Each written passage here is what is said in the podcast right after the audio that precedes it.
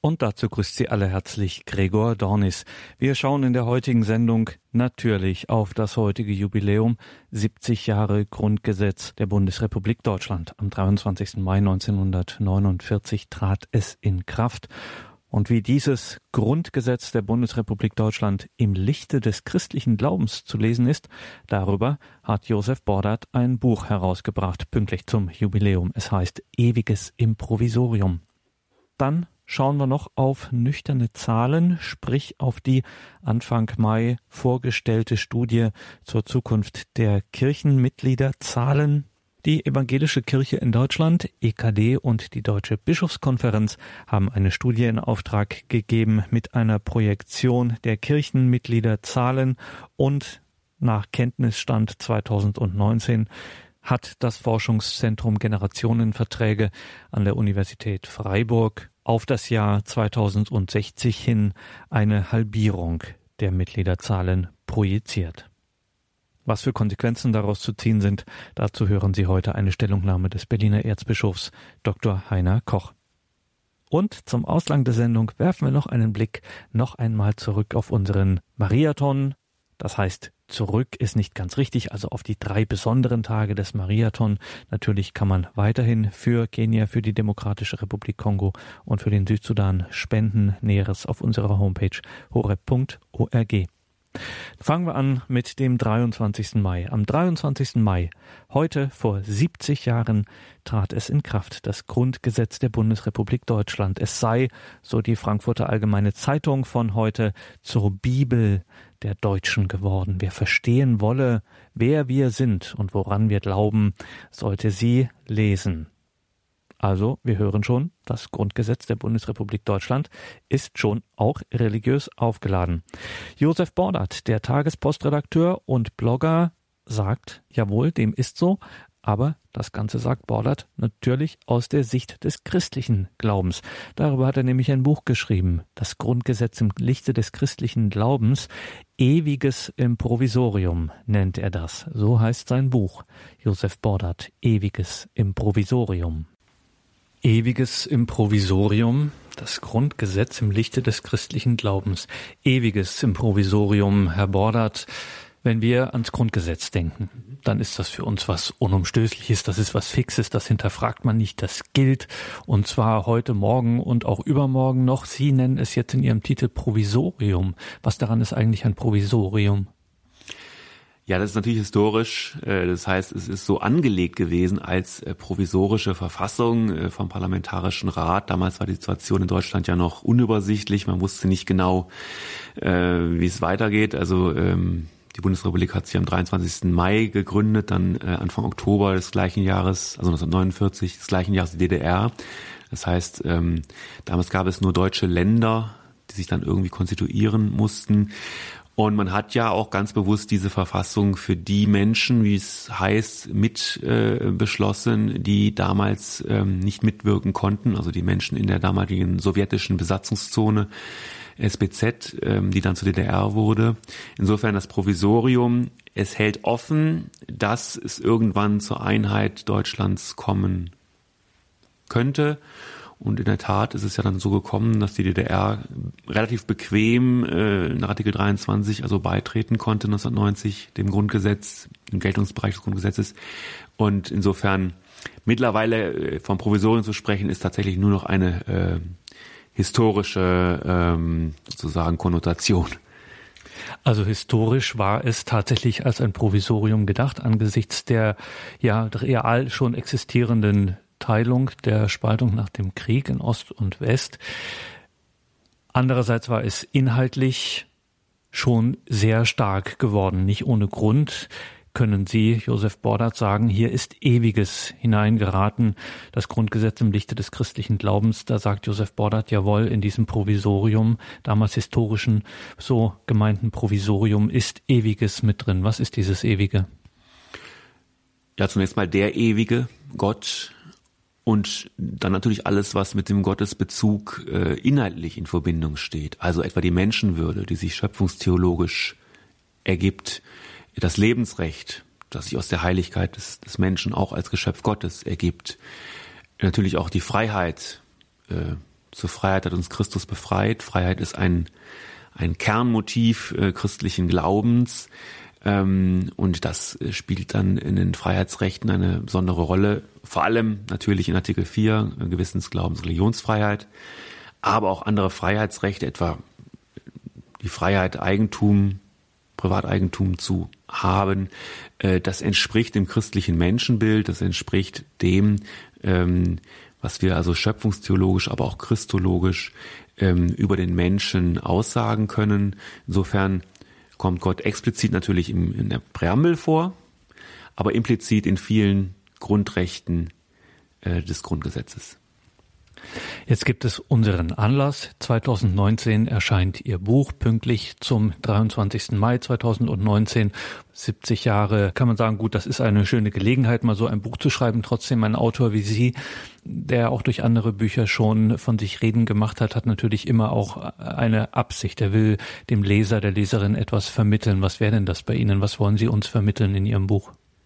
Ja, natürlich die christlichen Wurzeln des, des äh, Grundgesetzes einmal offen zu legen, zu zeigen, dass es da ganz klar Bezüge gibt, die natürlich aus der historischen Situation heraus auch erwachsen sind. Damals äh, waren in Deutschland immer noch äh, 90, 95 Prozent der Menschen Christen. Das hat sich geändert, das ist klar. Die, Situation ist heute vielleicht eine andere, aber äh, es gibt diese christlichen Wurzeln und sie sind wertvoll. Sie sind wertvoll, ähm, nicht nur was die Genese jetzt angeht, dass man das historisch so nachvollziehen kann, sondern es auch für den Geltungsbereich oder für die Geltungskraft ähm, dieser Grundrechte ist es ganz wichtig, dass man deutlich macht, hier geht es nicht nur um Rechtstexte, die sich mal irgendwie Menschen ausgedacht haben, sondern hier geht es um ganz tiefe Wahrheiten, die den Menschen betreffen, etwa die Menschenwürde, den Begriff der Würde, der heute so umstritten und teilweise auch belächelt wird.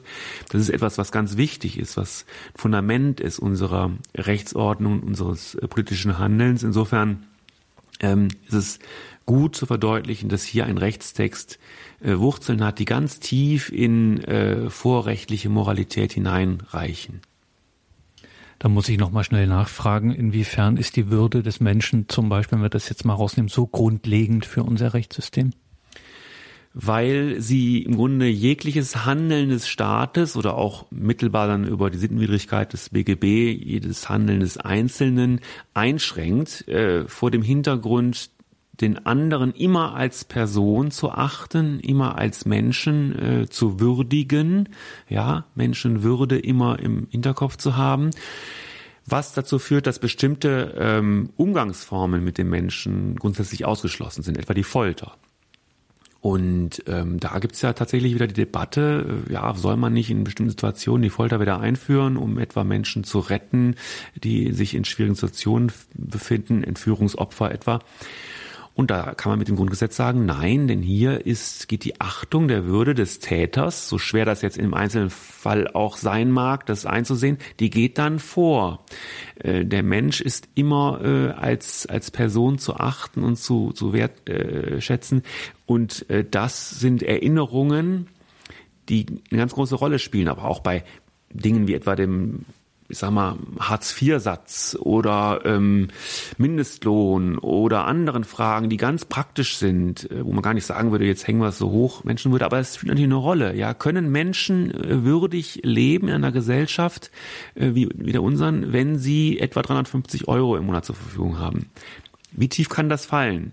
Ja, äh, was was macht man mit Menschen, die die eben ähm, in Schwierigkeiten kommen in unserer Gesellschaft, äh, die keine Krankenversicherung haben und dann trotzdem krank werden? Wie geht man damit um? Wie geht man mit Menschen um, die zu uns kommen, die aus Situationen geflohen sind, aus Gewalt, aus aus ähm, misslichen Lagen? Wie geht man mit denen um? Auch da spielt die Menschenwürde eine ganz große Rolle. Also die taucht immer wieder auf, ohne jetzt das explizit auf Artikel 1 jetzt äh, da appelliert werden muss, aber sie ist eben doch, sie durchdringt unsere Vorstellung von dem, was gerecht ist und äh, das ist eine ganz besondere äh, Qualität auch unseres Rechtssystems. Das haben nicht alle äh, Staaten der Welt. Da können wir auch in gewisser Weise ein bisschen stolz drauf sein, auf diesen Teil des Grundgesetzes, dass hier etwas ähm, grundgelegt ist, dass das gesamte politische und juridische Handeln äh, durchdringt. Sagt Josef Bordert, Autor des Buches Ewiges Improvisorium. Pünktlich zum 70. Geburtstag des deutschen Grundgesetzes betrachtete das Josef Bordert in diesem Buch Ewiges Improvisorium. Und genau darüber sprechen wir hier über das Grundgesetz im Lichte des christlichen Glaubens, sind gleich nach der Musik wieder da.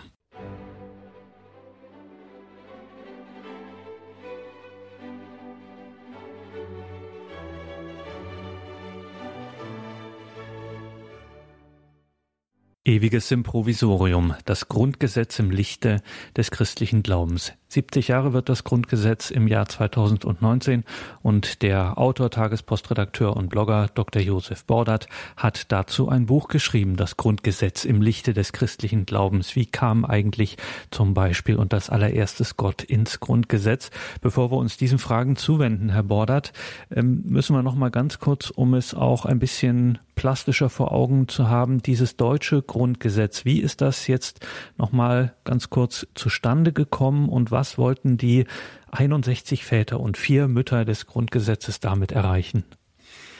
Ja, also es ist in der Tat ähm, relativ äh, schnell zustande gekommen. Es ist ja dann verabschiedet worden am 8. Mai 49, exakt vier Jahre nach dem Ende äh, des Zweiten Weltkriegs in Europa, also nach dem Zusammenbruch der Stunde Null 8. Mai 45. Vier Jahre, das ist eine übliche Legislaturperiode heute.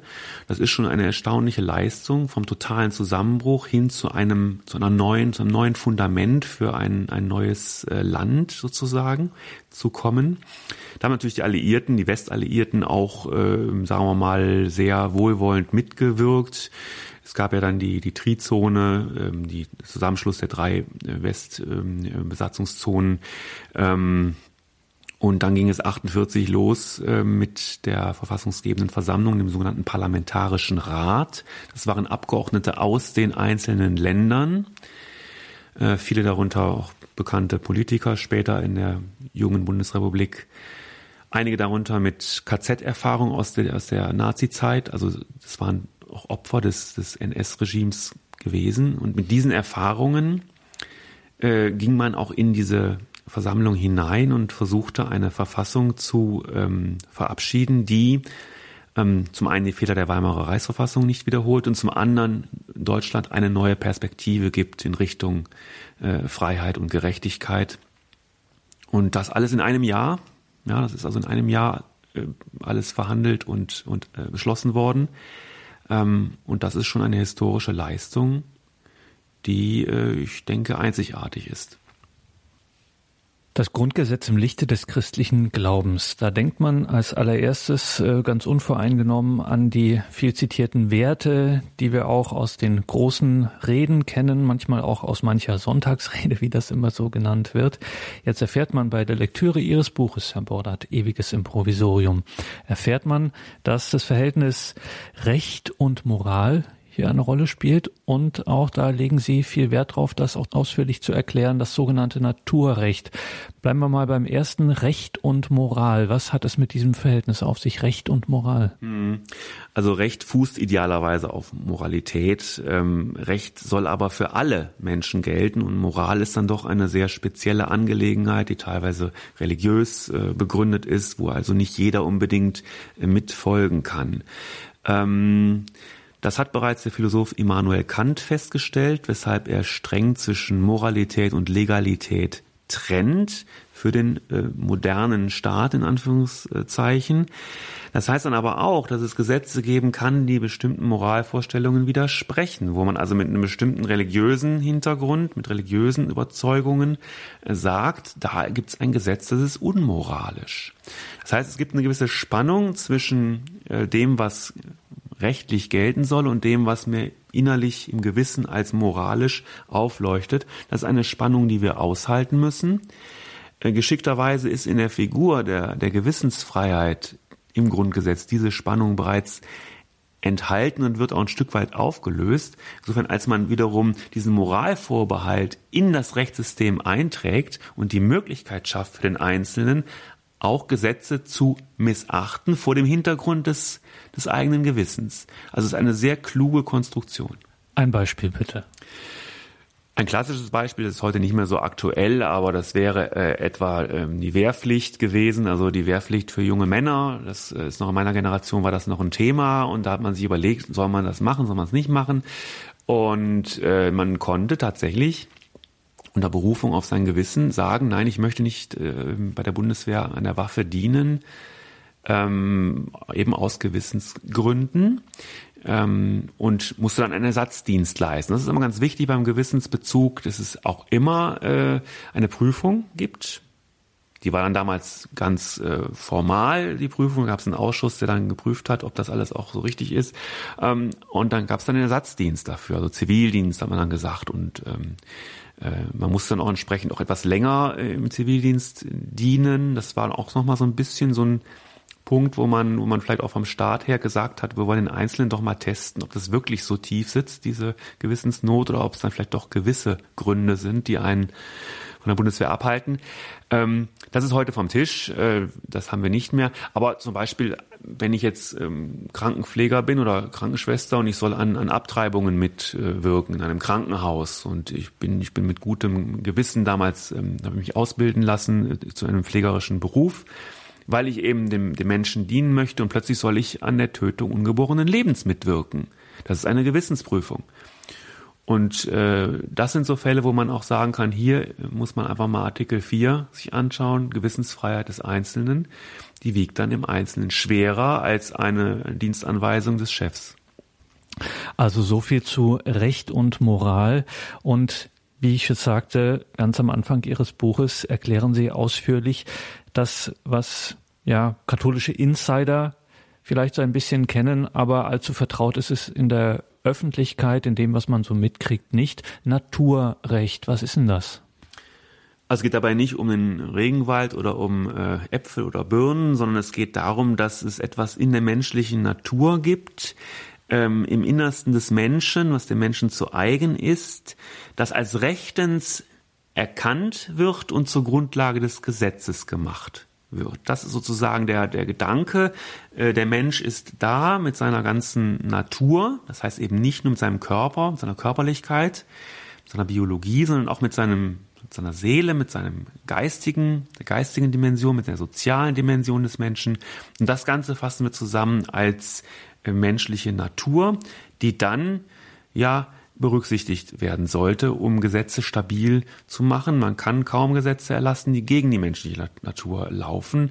Das äh, geht eigentlich dann schief, ne, weil der Mensch sich daran nicht halten kann letztlich. Und ähm, ja gut, im katholischen Raum ist es bekannt geworden, vor allem natürlich durch die Arbeit Thomas von Aquins, der eben da ganz wichtige Grundlagen gelegt hat.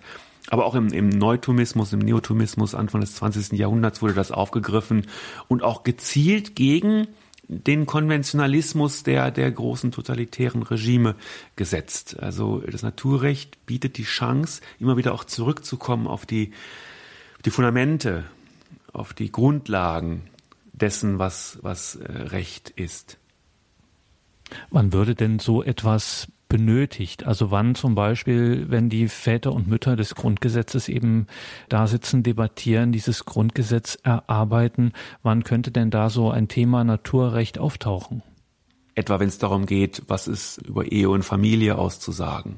Da hatten sie eine ganz klare Vorstellung, dass die Ehe, die geschützt ist, grundgesetzlich geschützt ist, eben die Verbindung von, von Mann und Frau ist, die auf Kinder hin ausgerichtet ist, Familie als, als ähm, Keimzelle der Gesellschaft, wird besonders geschützt, aber unter, immer unter dem Gedanken, hier handelt es sich um die natürliche Weitergabe des Lebens von einer Generation zur anderen, die letztlich gesellschaftsbildend ist.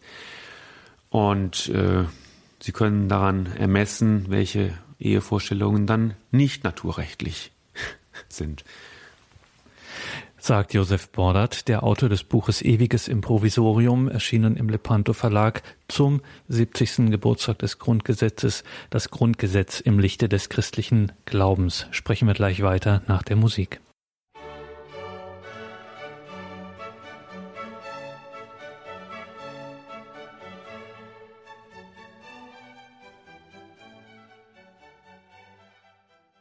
Willkommen zurück in dieser Sendung, sagt Gregor Dornis. Wir sind hier im Gespräch mit Dr. Josef Bordert, der Erfolgsautor, Tagespostredakteur und Blogger, hat ein Buch geschrieben, Ewiges Improvisorium, und darin betrachtet er das Grundgesetz im Lichte des christlichen Glaubens. 70 Jahre wird es 2019, die deutsche Verfassung, das Grundgesetz.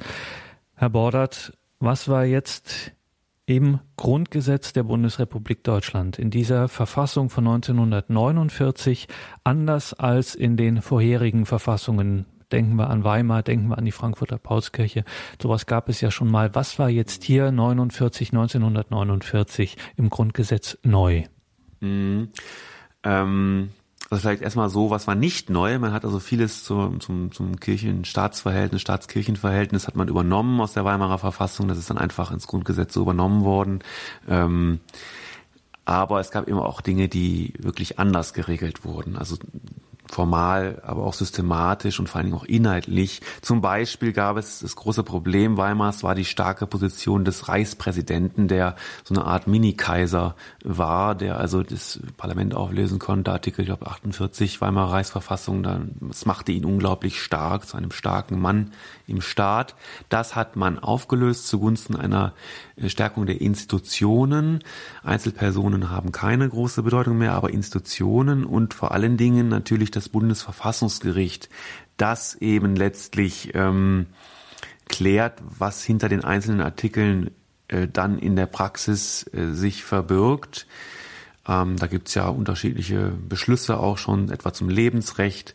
Ähm, und das ist eigentlich die, die Maßgabe dann auch für die Politik. Also selbst die Kanzlerin, selbst die Regierung hat sich im Zweifel einer, einer, ähm, einer Klage beim Bundesverfassungsgericht zu unterwerfen und dann entsprechend den Beschluss auch zu beugen. Das ist etwas, was äh, die, die Verfassung stärkt so ein starkes Bundesverfassungsgericht im Hintergrund. Und all das wurde getan, um eben die, die, die, sagen wir mal, Missbrauchsanfälligkeit der Weimarer Reichsverfassung eben auszumerzen.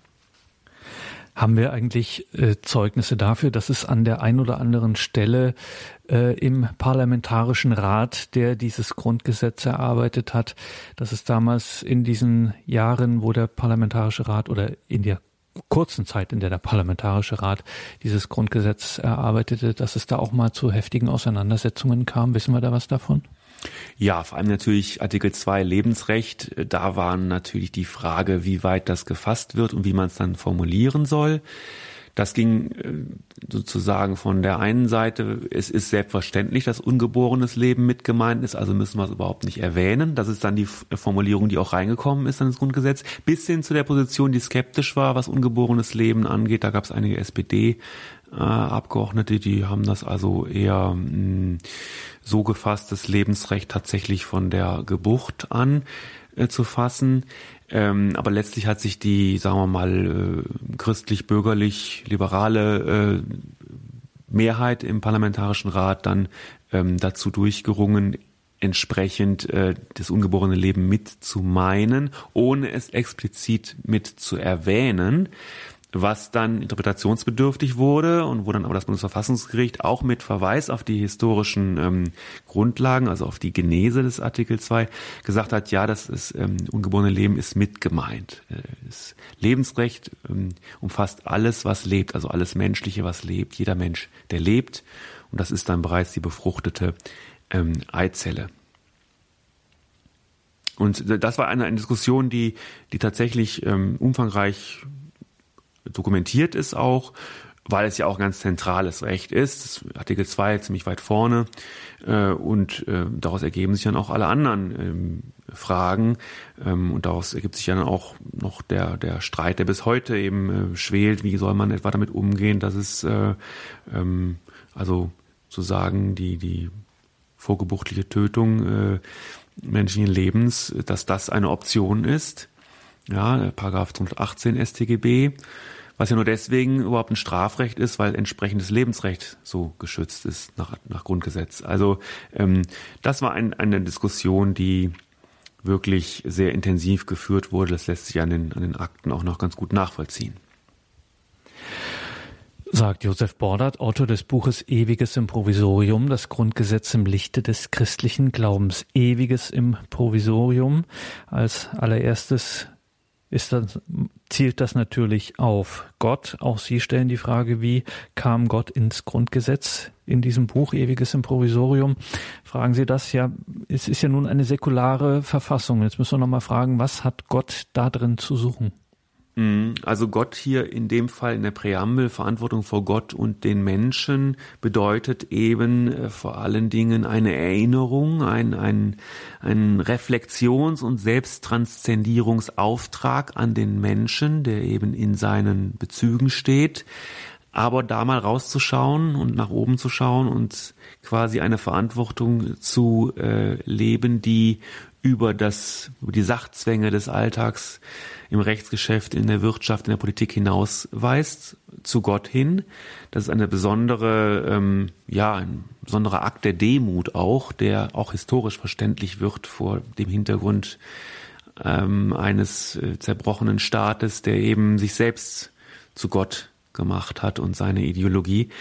Äh, also insofern ist Gott da eine, eine Art Platzhalter und nichtgläubige Menschen mögen dort etwa ihr Gewissen einsetzen oder auch einen abstrakten Begriff des Höheren. Ähm, wichtig ist, dass überhaupt noch appelliert wird an etwas, das über unsere ja doch häufig sehr eng begrenzten Sachzwänge äh, hinausweist. Und jetzt müssen sie uns neugierig machen oder wir sind neugierig auch geworden, was jetzt nun für Grundfragen daraus in Ihrem Buch Ewiges Improvisorium abgeleitet werden und was Sie da äh, zentral besprechen. Ja, also neben dem Gottesbezug quasi äh, wären inhaltlich die Begriffe Würde, Leben und Freiheit ganz zentral. Also was hat es mit der Menschenwürde auf sich? Wie ist das Lebensrecht gefasst? Und was bedeutet eigentlich Gewissensglaubens- und Religionsfreiheit? Äh, wie hat sich das historisch entwickelt und was können wir heute damit anfangen. Und dann geht es natürlich auch noch um das aus der Weimarer Verfassung übernommene äh, Staatskirchenverhältnis, das ja auch gerade auch heute ganz aktuell wieder in der äh, Debatte ist, also Stichwort äh, Kirchensteuer, Stichwort äh, Dotationen, Staatsleistungen, also oder auch Stichwort Arbeitsrecht, ja kirchliches Arbeitsrecht. Äh, also alles Sonderregelungen für die Kirche, die grundgesetzlichen, also verfassungsmäßigen Charakter haben, die aber trotzdem in der Diskussion stehen. Und ähm, da geht es natürlich auch nochmal drum. Und letztlich auch noch die Frage Zukunft, Ausblick. Ähm, das Grundgesetz ist ja auch etwas, was äh, irgendwo auch dynamisch ist, was sich verändert, wo Dinge aufgenommen werden. Zuletzt wurde der Tierschutz als Staatsziel aufgenommen.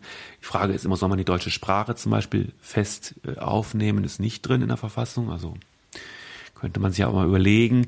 Ähm, und jetzt ist in diesem Jahr besonders nochmal das Thema Kinderrechte ins Grundgesetz. Ja, nein.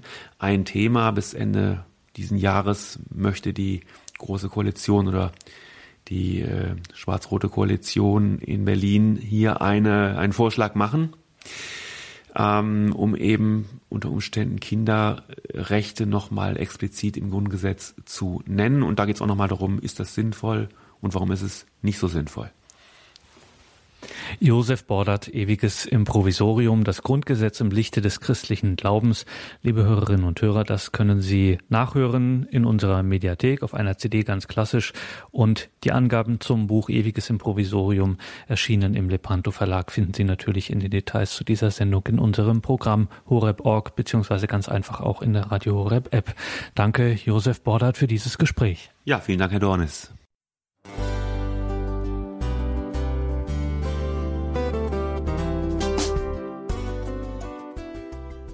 Liebe Zuhörerinnen und Zuhörer, vielen Dank, dass Sie unser CD- und Podcast-Angebot in Anspruch nehmen. Wir freuen uns, dass unsere Sendungen auf diese Weise verbreitet werden. Dieser Dienst ist für Sie kostenlos. Für uns ist er allerdings mit einem nicht unerheblichen finanziellen Aufwand verbunden. Deshalb sind wir für jede Spende dankbar. Alle Bankverbindungen unserer Spendenkontos können Sie über unsere Homepage horeb.org unter dem Menüpunkt Spenden einsehen. Dort besteht auch die Möglichkeit, online zu spenden. Natürlich nach den neuesten Sicherheitsstandards. Sie können diese Informationen auch bei unserem Hörerservice unter der Telefonnummer 08328 921 110 erfragen. Ich wiederhole die Rufnummer 08328 921 110. Vergelt's Gott für Ihre Unterstützung. Ihr Pfarrer Kocher.